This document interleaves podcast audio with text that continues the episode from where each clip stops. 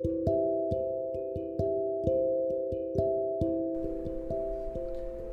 んにちは。梅雨も明けて夏の暑さが戻ってきました。空には入道雲青い空。夏ってなんだかいつも永遠って感じるのよね。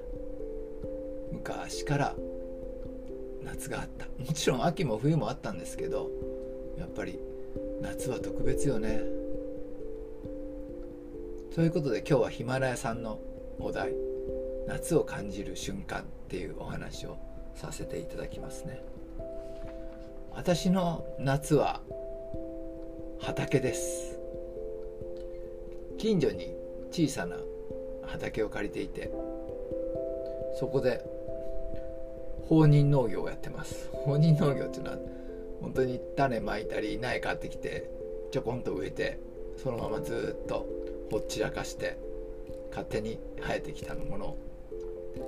ダメになったのはもう知らないって感じで生き残ったやつだけを収穫します。それでもねトマトナスビでしょ？きゅうり美味しいねきゅうりが。きゅうりもね放っておくと収穫の時期を逃すとブオーンといきなり2、3日放っておくと巨大きゅうりになってどうしようかなって毎年思って漬物をつけたりします。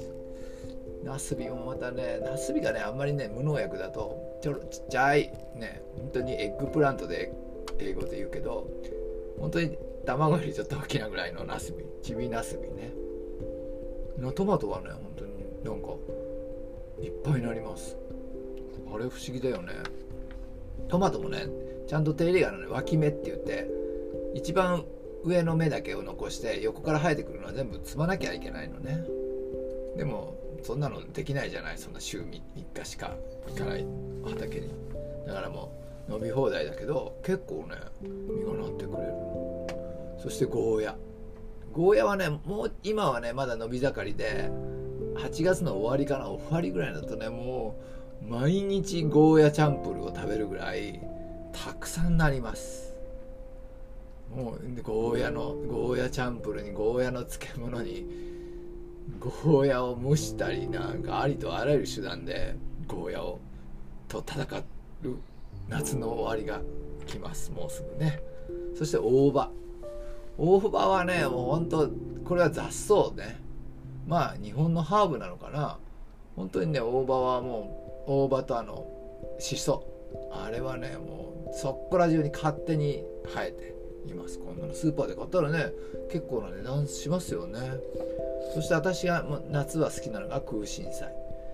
夏はどうしてもねあの青青物小松菜やあの春菊といったあのチンゲン菜とかね。ああいう青い野菜があんまりないのよね。空心菜はね夏の暑さに強くて。炒めも最高ですよ。あれをねナンプラーで炒めるとねほんとナンプラーと唐辛子かけて食べるともねあのタイタイのね料理みたいになってほんと美味しいの。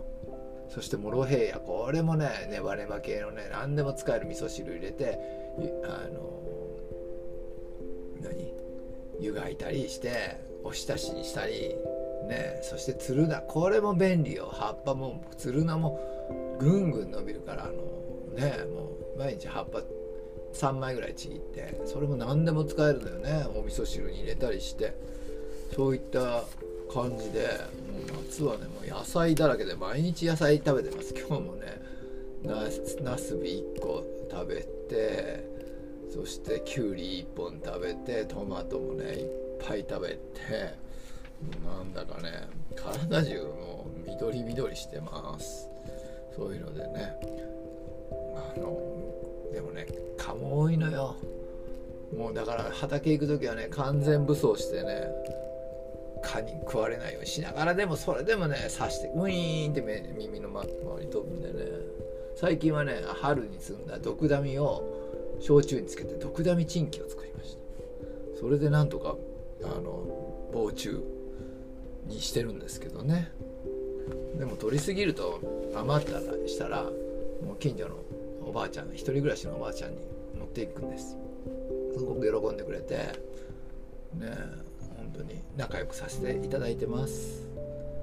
そしたらねまた別の畑やってる友達がやってきてまたトマトとナスビを大量にくれたんだ。もういらないって言ってんだ。けど俺んとこもう困るっていうぐらいね本当にねあの田舎の農家ってね大量に作るのよ。